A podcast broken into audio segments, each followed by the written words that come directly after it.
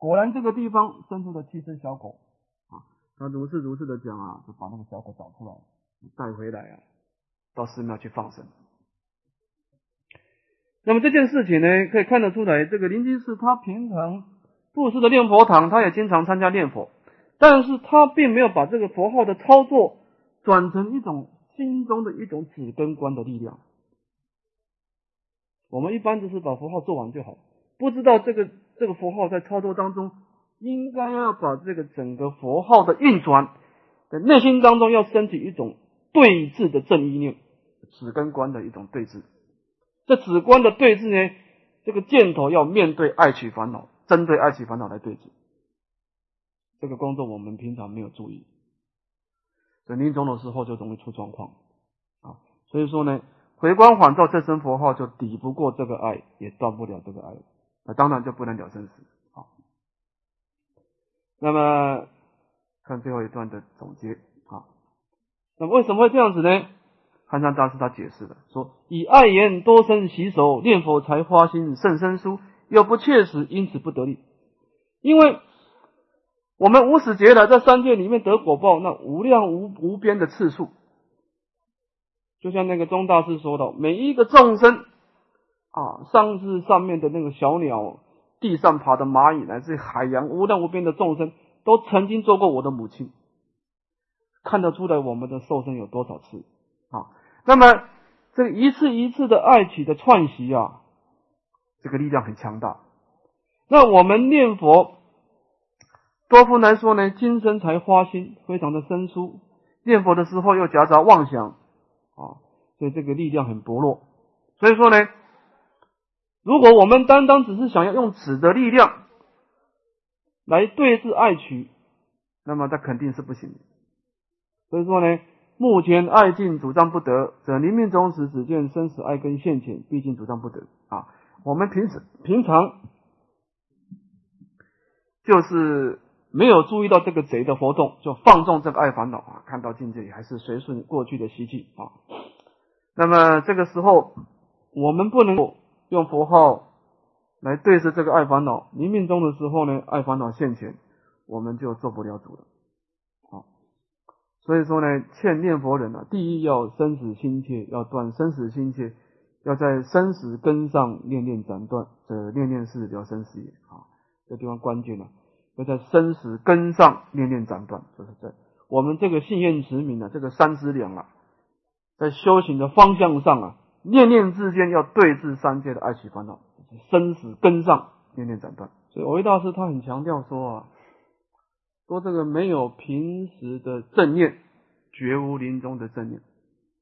啊，那你平常啊，我们平常就不能调伏自己的爱取烦恼啊，那临终的时候当然是做不了主了啊。所以这个平常的栽培就很重要。好，那么这一段呢是说明了以厌导行发明正行啊，就是在念佛的操作当中呢。这个观是很重要的啊，有这个观恨啊，来厌离娑婆，寻求极乐啊。那么由这个观恨的支持啊，这个时候佛号的力量就能够对治而取的啊。那么怎么修观呢？啊，我们看第二段补充讲表第六面，证明修观发愿是名切愿啊。那么我们这个愿力要能够真实啊，很切实的一个愿力的升起啊，那它必须要有观恨理啊，观恨理。那么观恨当中呢，有两个方向啊，第一个愿离娑婆，第二个心求极乐啊，就是说我们未来的受生主要有两个方向，就是我们只要今生没有达到涅槃。我们一定有来生，一定有来生呢。我们这当中有两个选择，第一个，我在三界里面继续的得果报啊，可能是我善业强到人天得果报，恶业强到三恶道得果报啊，这第一个。你在娑婆世界继续的受生啊，这是你一个选择。其次呢，你选择到极乐世界得果报，那这当中有一些差别啊，我们必须要去观察一下有什么差别哈。那么，当我们选择在娑婆世界得果报，这当中有三种障碍啊。第一个烦恼障，第二个业障，第三个报障。我们这个三界的身心世界啊，是一个有漏的果报，是有漏的烦恼跟业力所合合成的果报体。若身若心都是杂染。那么换句话说呢，我们这个身心世界去受用这种果报体的时候，我们这一念心啊，跟外境接触的时候啊，就容易有烦恼的活动，不是贪就是嗔啊。随顺我们心情的，我们就有贪欲的烦恼活动；不随顺我们心情的，就是嗔心的活动。不是爱就是恨，我们凡夫的心情就是这样。那么，换句话说，虽然人天也的确有一些可乐的果报啊，比如说眷属的美满啊，那么财富啊，乃至于尊贵的地位，这个地方是一个安乐的受用，也合乎我们追求安乐的目的吧。但是呢，这个安乐是这样子的啊，我们讲有这个身安乐、心安乐，那么深安乐是很粗的一个安乐啊，主要还是内心的安乐啊。但是内心要安乐的一个条件，就是必须在极静的状态。在佛法的意思说啊，当我们的心中有烦恼啊，烦躁脑洞的状态啊，我们不能受用安乐，因为这个烦躁脑洞会破坏你的安乐。我们的心情是烦躁脑洞啊，我们不能够安乐的。一个躁动的状态不可能安乐的啊，所以烦恼会破坏我们心中的安乐。所以，所以虽然你虽然你受用很好的东西，但是你还是不快乐，地之心不安了，因为内心有烦恼活动啊，这是一个问题啊。烦恼障碍我们安乐的现前。第二个业障，有些人呢，他过去有这个重大的罪业，杀盗淫妄的罪业。啊，或者是谤法的罪业，那么他心中也容易不安。就是我也没有起烦恼，我就坐在那个地方，但是我总是觉得心中有恐惧不安。这个就是有罪业啊，有罪业呢，也容易障碍你的安乐。我们不知道哪一生曾经造过罪业啊，这个罪业的本质是扰动的啊，这个善业的本质是洁净的。所以，我们这内心累积的罪业也使令我们不安，而这种不安的状态也障碍我们的安乐。虽然我们福报现前，但是我总是觉得不安啊，睡觉也不安，吃饭也不安啊。罪业障碍我们安乐。第三个，这个报障，我们这个果报体有老病死的问题。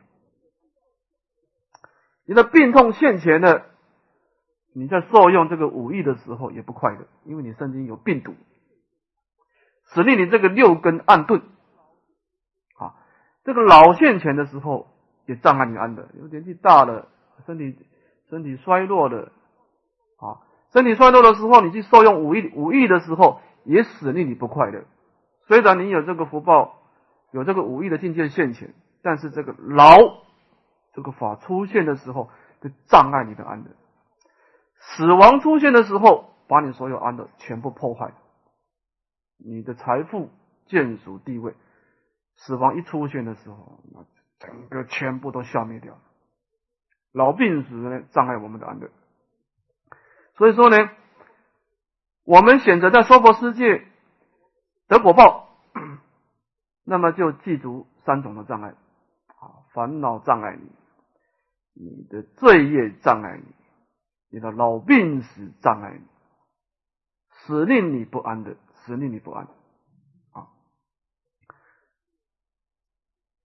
这个在经典上啊，佛陀对这个三界的果报啊，讲出一个评论。他说啊，这个三界的果报也不是完全都没有快乐的境界，但是呢，痛苦的成分多。怎么说呢？譬如刀上的蜂蜜，不足一餐之美而有割舌之患。说这个三界的果报体啊。我们偶尔也有一些善业出现，那么这个刀上的蜂蜜也真真的是很甜的，但是可惜的是，第一个，它的数量不多，刀上的蜂蜜，刀锋上的蜂蜜能够沾多少呢？那么最可怕的是，它后面有一个一把刀。当我们的舌头去接触这个蜂蜜的时候，在我们受用甜美的蜂蜜的同时，也被这个刀深深的割伤了。你爱的越深，这个刀子就伤的你越深。啊，所以说呢，世间上的事情就是这样子。啊，他有少数的快乐，他就隐藏很多很多的痛苦。你就。你去爱这个快乐的境界，你就必须为这个快乐啊付出很多很多的痛苦。这娑婆世界就是这样的一个境界。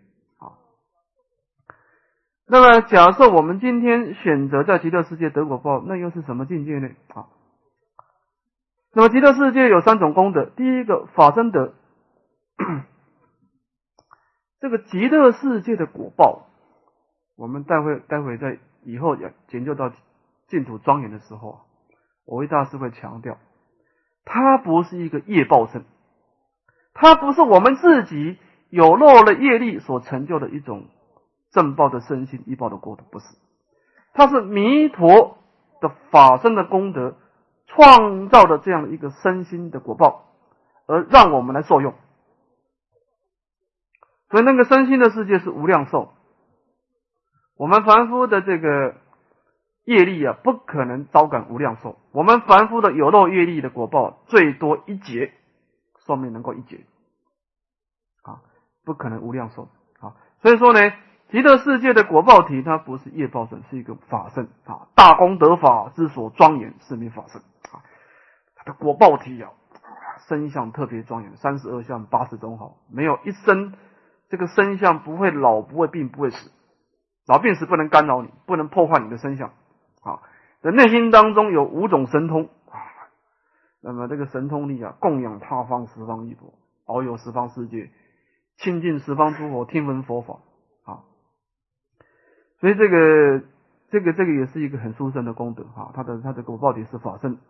第二个波雷德，那么在极乐世界当中呢，虽然有烦恼的种子，但是没有烦恼的活动，因为极乐世界它的义正庄严。会使令我们念佛、念法、念僧，弥陀的净土啊，它有一种圣道的力量在里面，使令我们接触的时候，去受用的时候，哎，它不起烦恼，不像我们三界的果报体啊，我们接触的时候会引生烦恼啊。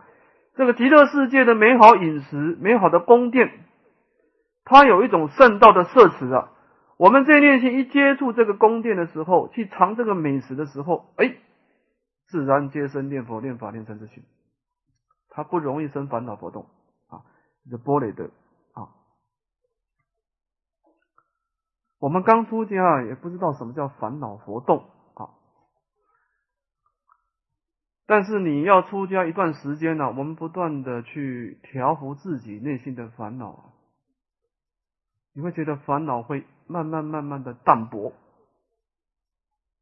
这个时候你会觉得身心有一种很轻松的感觉。这个时候你会明白，原来有烦恼啊，这个是很出众的，就像一个人呐拿了很重的担子一样，这个烦恼是粗重的。你对这个粗重这两个字会有一点体会。所以参光师傅说啊，这个出家是享清福啊，在家是享侯福。啊你出家的越久啊，你对这句话会越肯定。这句话的的确是这样。你烦恼淡薄以后啊，你整个一天呢很轻松，就算喝一天喝一杯白开水都觉得很轻松。回想过去啊，那种粗重性啊，会厌恶，会厌恶的啊。所以在极乐世界呢，他没有烦恼的活动，有这种波璃的功德啊。第三个谢托德。啊，他没有障道的罪业因缘的系缚。那么这样子讲呢，我们可以把它做一个笼统的比较啊。比如说，我们讲我们凡夫啊，这无名大梦哈，只要没有了生死，都是在大梦当中啊。但是这个梦有差别，因为这个娑婆世界噩梦得也啊，娑婆世界的流转啊，无量无边的痛苦，就像一场噩梦啊。尤其是这个三恶道啊，这个娑婆世界最大的问题啊，在这个三恶道，它有三恶道的果报，有这个畜生道的这种啊，戏服打杀的果报在畜生道里面呢，整天被打被杀，恐惧不安啊，这恶鬼道的饥渴啊，饥渴的果报啊，有这个这个地狱的刀山油锅的火爆啊，是一场噩梦。第二个天梦者也。那么在三界流转当中呢，我们越流转越糊涂了。啊，你看那这只狗啊，有的狗它的眼神啊特别的明利，灵性特别高，这肯定这只狗这个它第一次做狗，哈哈，它刚刚做狗没有多久。如果它狗做久了以后，你看那两个眼神的呆滞，那个痴心手就越来越明显啊。所以这个三界的果报体啊，的确会障碍我们啊。我们虽然有佛性啊，但是我们不断的得这种有漏的果报体啊，这时间久了以后啊，你这个佛性的力量就薄弱，烦恼的势力就强。所以说呢，在经典上说啊，这从畜生道来的人啊，特别愚痴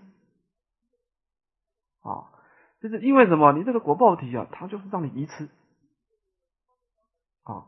所以这个一方面，当然你在这个三三恶道里面呢，你又没有你这段时间就停止的听闻佛法的这种因缘了，这个听闻听闻佛法就断掉了，所以也容易让你愚痴啊。在这个三界当中，除了他的噩梦以外，他还天梦啊，他一次一次的流转呢，使令你呀越流转越糊涂了，善根越来越薄啊，烦恼越来越重。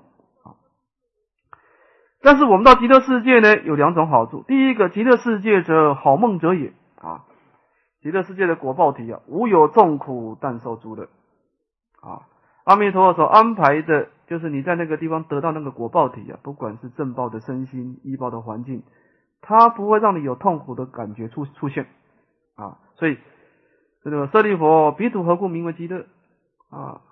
释迦牟尼佛说啊，舍利弗，你知道这个国土它凭什么理由安立做极乐吗？凭什么？啊，那么释迦牟尼佛说啊，其国众生无有众苦，但受诸乐，故名极乐。啊，这个佛菩萨的净土啊，他每一个名号的安立，那有真实功德才能安立，不像我们凡夫的世界，你这个名字可以自己取，你叫长寿，你不一定长寿。好那么极乐世界呢？它那个极乐的安乐就是安利呢，它无有众苦，但受诸乐，好梦者也。第二个行梦者也，这个是重点。好，那么我们在这个极乐世界当中呢，能够练升起念佛、念法、念身之心，栽培善根，容易成就圣道。那么这个是我们平常要把娑婆世界跟极乐世界做一个比较。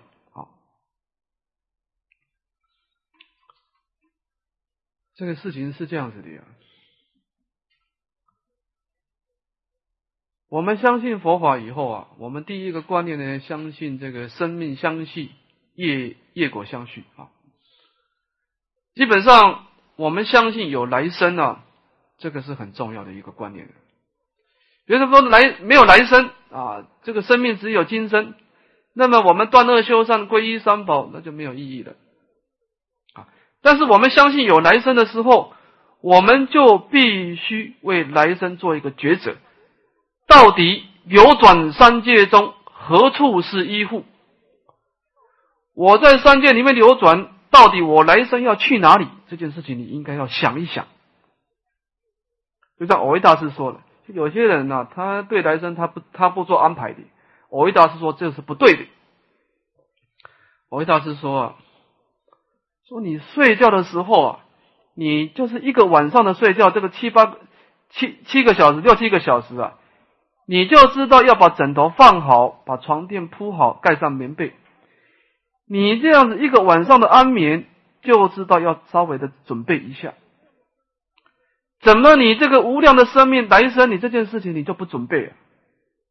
这个是不合道理的啊！我们不准备。世界上的事情不会自然出现的，我们就不准备去安排一下来生去哪里呀？那肯定是随业流转。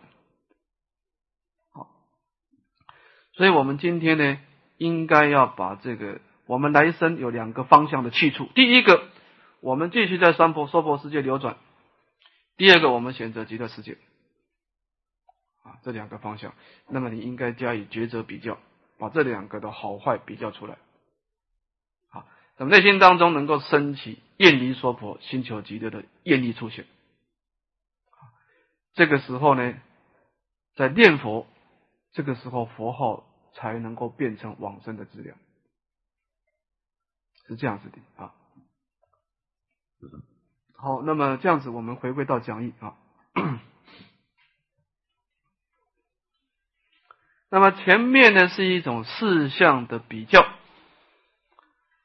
把娑婆世界的烦恼障、业障、报障跟极乐世界的法身德、波罗的解脱的做一个比较啊，升起一种厌离娑婆、心求极乐的一种力量。那么这以下呢，偶遇大师把它回归到理性，回归到我们的一心，说呢，娑婆世界是自心所感之会，而自心会理应厌离。说，当然我们也可以把这个国土。往这个道上会，它不是心外的一个国土。娑婆世界是怎么有呢？是由内心的烦恼跟业力所招感的秽土。那么既然是自心的秽土，理应业理。那么极乐世界它也不是心外有有极乐世界，是内心的信念持名的功德所显现的净土。而自信的净土理应心求。基本上。我们对于内心的状态，我们对于厌恶杂染、心求清净，这个是合理的啊。在修学的过程当中，断恶修善，这个是很合理的啊。远离杂染，追求极净土清净，这个是合理的啊。所以说呢，就算用理观来回归到一心，我们也应该愿离说佛，寻求极乐的啊。那么第二段在明这个取舍的事理啊。看证明，应会须舍至就近，方无可舍；心境须取至就近，方无可可取。那么我们这个厌离秽土啊，必须要彻底的厌离，乃至到这个污秽的境界完全的消失，这个时候我们才可以说没有什么东西可以舍。那么星球净土一定要这个清净的功德完全成就。才可以说是方无可取啊，才有资格这样讲。这以下引证引这个妙中啊，就是智者大师的《观经妙中书》。那么智者大师说呢：“其舍若即，以不取不舍，亦非一策。”就是说，我们从事相上的取舍，从事相上的这个取净土、厌离秽土，要到彻底的以后，跟我们佛性说的清净心啊，不取不舍。这是同一条路啊，同是随顺的。好，那么看破字，色不从事取舍，当善不取不舍，即是执理废事，既废一事，离不远。啊，说我们刚开始下手啊，如果不从事项上来取舍，那么一开始你就观察我们在念心本质。啊，不生不灭，不垢不净，不增不减。啊，你以这样的理来爱事，执理废事。你说我们这念心本来就没有所谓的净跟慧嘛，那娑婆世界就跟净土一样的嘛。啊，那么执理废事呢，既废一事，理亦不远。啊，因为你今天忽略的去找一个随顺于修行圣道的因缘啊，对这个事项的取舍忽略的，你这个理性也不容易圆满，也不容易开显。这意思就是说，我们今天要度过这个河啊，是个生死大海呀。你刚开始要一直穿的，要一直穿的啊。那么你一定有所依止。等到这个船到你到彼岸以后，你说我这个不需要船，可以，你可以这样讲，因为你到了彼岸都不需要船了嘛，起舍若急嘛。你不起不舍，一分一策啊！但是你在刚刚开始下手的时候，你就不一直传了。你没有本事游过这个生死大海，没有本事的。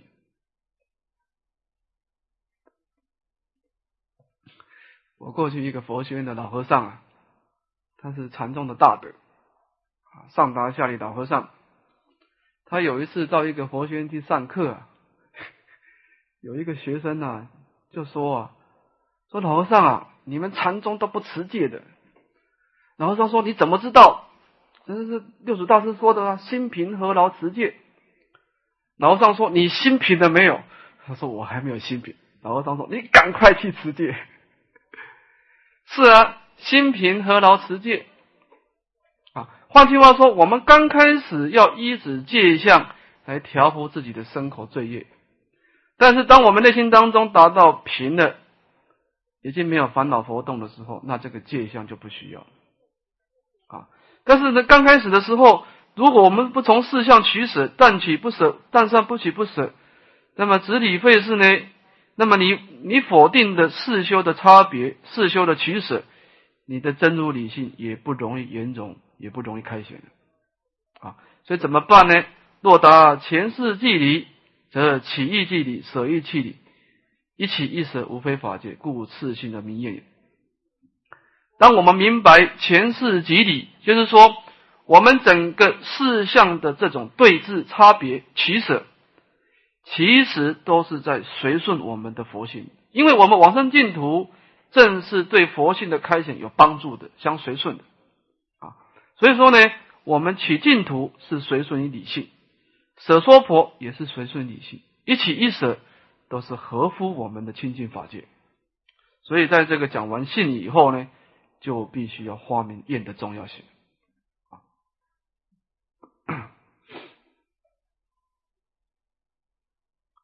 他这个事情是这样啊，我们看这个经典上，我们在成就圣道这当中呢，亲近十方诸佛啊，听闻佛法是非常重要。我们看龙树菩萨的大智度论啊，龙树菩萨说啊，一个凡夫菩萨不应该投身在一个没有佛的地方，不应该。他举一个例子说。说你一个凡夫菩萨离开了佛陀，你单独的行菩萨道，这叫凡夫的世界。他说这个龙树菩萨说这个凡夫的世界啊，不是爱就是恨。他说你受得了吗？凡夫受得了吗？他举一个例子说像一个小象，这个小象啊，找这个敌人的阵中啊，这个毒箭伤你啊，刀子杀你，啊一下子就把这只象给杀死。这凡夫的爱恨来干扰你啊。这个菩萨迟早变成败坏菩萨，退转。要到无生法忍的菩萨，这大菩萨就这种六牙白象，到这个敌人的阵营当中啊，这个毒箭呢不能伤害他，就可以了。好，所以这个智者，这个龙树菩萨在制度论上说呢，说这个法身菩萨他可以离开十方诸佛，单独的到凡夫的世界。在这个众生这个苦恼的世界当中啊，烦恼的世界当中呢，建立佛法，广度众生，他有这个资格。他内心当中有无生法忍的圣道的摄持，可以。这凡夫菩萨是不可以的，他不能够避免这个爱恨毒见的这个伤害，那没办法，他受不了。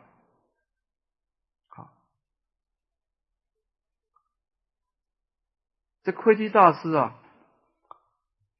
他在这个唯识学的注解，他也讲出一个观念，他也知道这个我们这个人的果报体啊，寿命太短了，修学佛法这个死亡啊是障道一年啊，你这个二十岁升起善根修学佛法，到八十岁死掉，六十岁六十年，六十年能够成就什么圣道呢？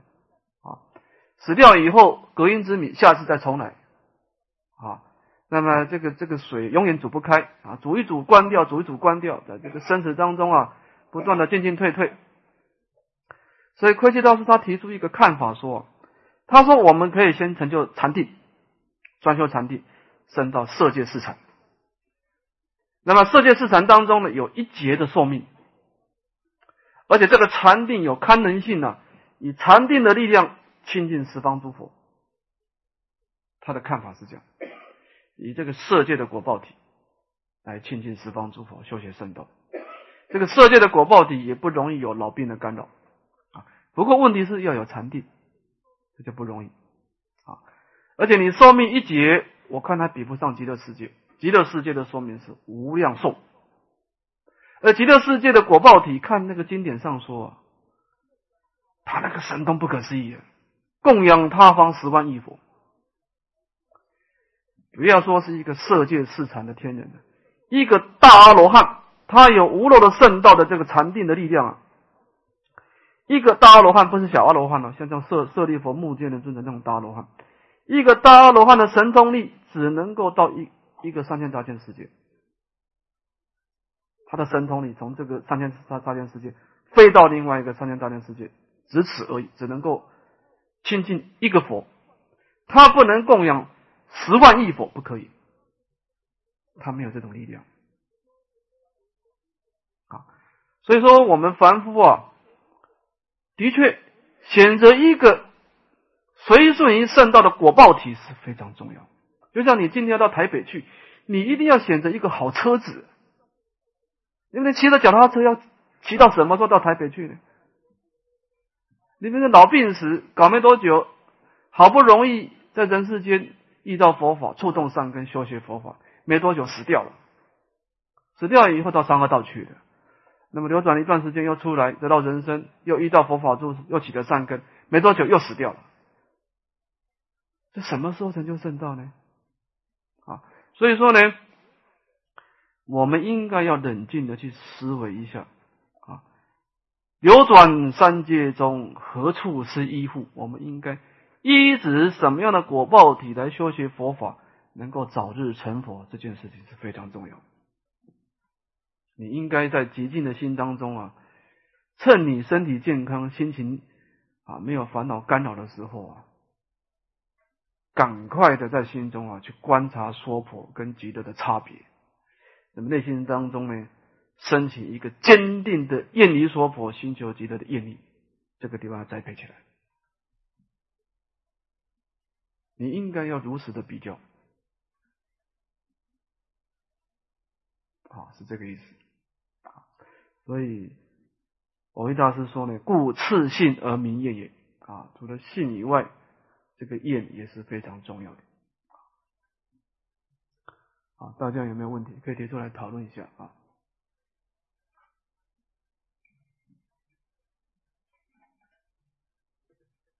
哎，差不多。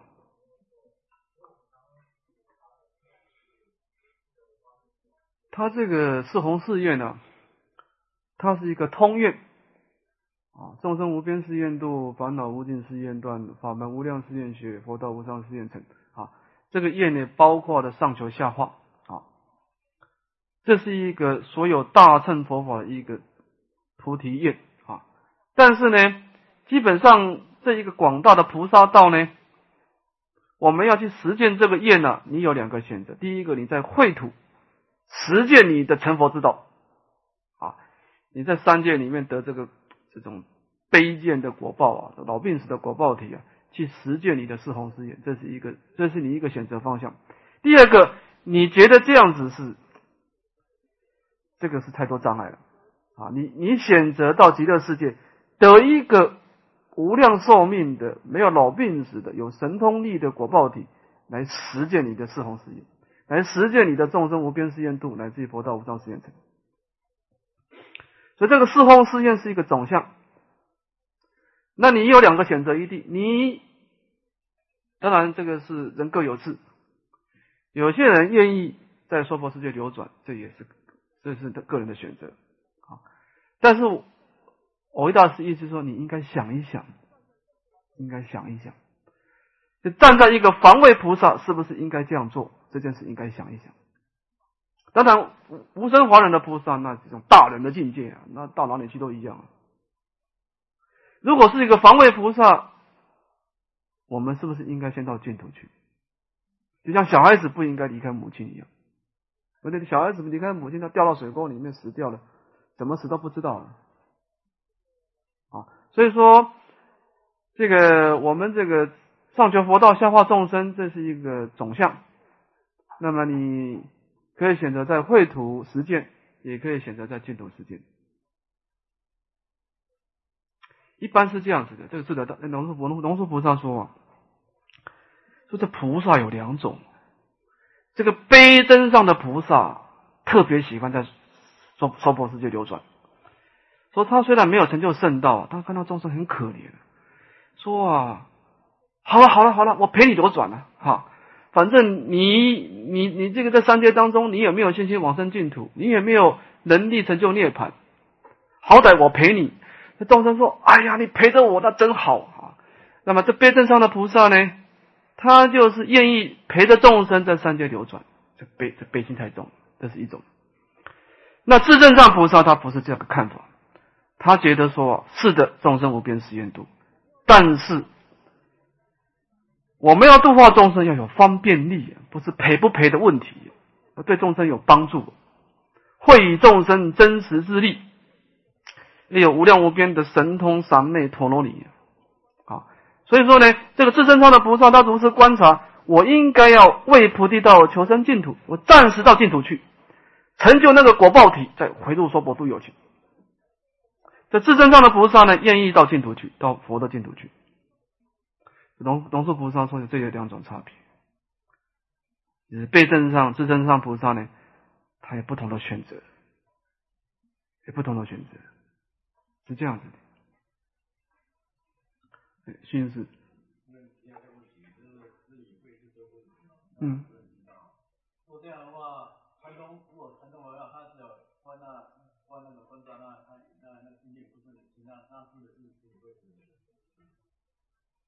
这也不是每一个人都一样，要看他的情况。禅宗他有时候开悟以后啊，就像藕益大师说，有人问问藕益大师说，这开悟以后是什么境界呢？藕益大师说，你真正明白你这念心本质清净了，开悟以后你会自然修复。哎，他就是有自修的，因为。你知道你这念心合离自信本质清净的当下，你一定知道行业化现。你动一个念头，那就无量的缘起。这个时候你会自然修复。所以说呢，当我们有一个人认为说这个清净心是离开的缘起，单独有一个清净心，这个清净心是跟缘起是两个东西，那你这个就自理会是的，你这个理有问题的。这个理性是离开的缘起事项，另外的一个清净性。所以佛法讲，这个智者大师说：“即空即假即中。”他的即空的清净当下，他当下也是即假。因为我们的念头不是停止在清净性，它不断的动。它虽然无自性，但是要不断的活动，不断的活动，它就不断的缘起。所以真正明白清净心的人，知道无自性。一有空一故，一切法得成。他知道清净，他当下已经知道业力不可思议。他受训，这样子的对理性的明白才真实，才是中道的理性，是这样子的。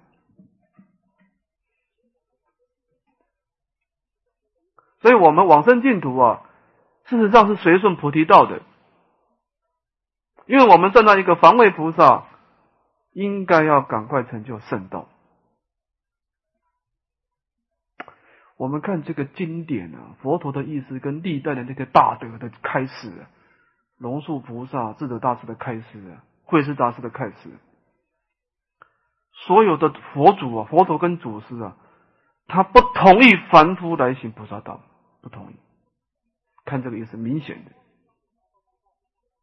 虽然我们花了愿上求佛道，下化众生，但是这个佛陀跟祖师的意思啊，凡夫应该偏重在上求佛道，偏重在这个地方。要到无生法忍以后不退转的，这个时候能够一方面上求，一方面下化。到了佛陀，那完全下化，佛陀不做自利的工作了。啊，所以这也是一个道次第的问题。这不是一个意气用事的问题，这是一个道次第的问题。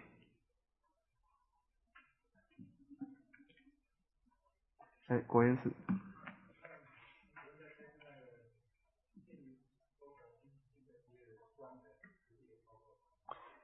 这个观就是我们刚刚讲这个副表啊。你可以把娑婆世界的一种障碍性把它关出来，就烦恼障、业障、报障。当然，每一个人的体会不同。比如说，有些人病痛多，这个病痛多了，他对这个报障啊特别有感觉。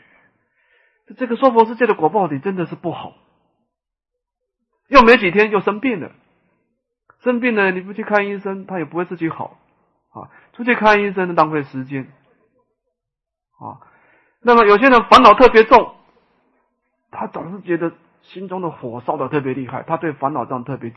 感觉特别强啊，他也不敢流转下去。我这个烦恼重，万一下辈子做国王，那不得了，福报大，君王一路血流千里，那还得了？啊，那么就是说，你对烦恼障、业障、报障可以观察，你可以单单一个观察，或者三个观察，总之要让你真正对娑婆世界升起厌恶的心，我不再流转了，我不在这边得果报了，我所有的善业啊。要回向到净土去，在净土得果报啊。那么你把极乐世界的功德再把它关出来，极乐世界的功德不容易不难关啊，因为到经文的时候啊，那么释迦牟尼佛一层一层的介绍极乐世界。你到极乐世界，你的正报的身心是什么境界？依报的过的是什么境界？你很容易心求极乐。其实问题是我们愿离所否，我们一般不容易不容易去注意这件事情。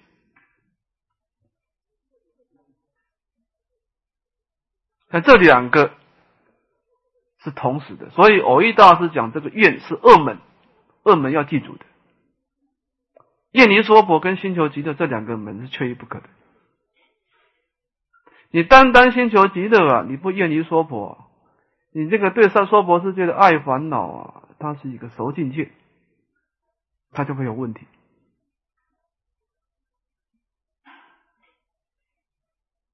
对，千是。是的，是的。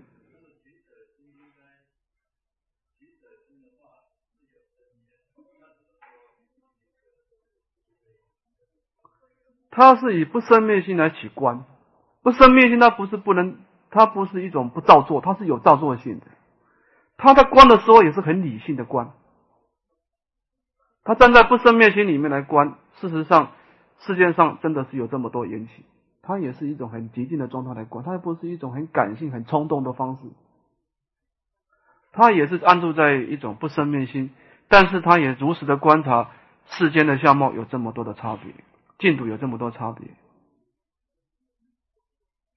所以说呢，我们讲一体启用，你不是安住在这个体不动啊，一体要启用，启用的时候那就要观差别的。用环造体，虽然差别，但是它还是安住在不生灭性。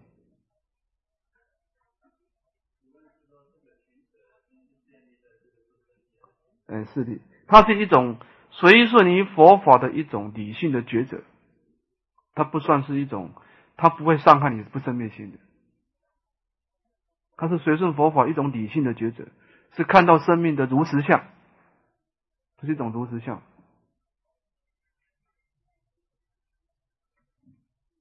好，我们今天到这个地方，请大家打开讲义第十面，是妙行。那么这是讲到本经的宗旨啊，信愿持名。那么这个妙行呢，是说啊，这个持持名号的法门啊，它能够成就。微妙而不可思议的功德，所以称之为妙。那这当中呢，分成两科：证明行妙，第二个较量行妙。啊，那么第一科呢是正式说明这个念佛法门它微妙的地方。啊，那么第二颗呢，再跟其他的法门做个比较。先看第一科：言直持名号，一心不乱者，名以昭德。德不可思议，故名号亦不可思议；名号功德不可思议，故时散称为佛种，支持登不退也。那么，先说明这个念佛的一个方法。言支持名号一心不乱者，那么本经所强调的念佛方法呢，偶一大师呢分两部分啊。第一个呢，他的下手处呢是支持名号，这个直持啊，就是我们用这个手啊去抓这个东西啊，用这个手去抓这个扶持，把这个扶持抓住不放，这叫做直持。那么这当中的意思指的是我们这一念心啊，去意念啊，去意念阿弥陀佛的名号。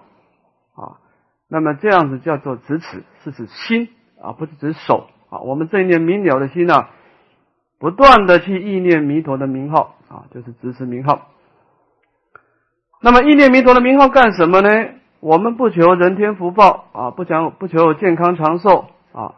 也不求神通感应啊，但求一心不乱。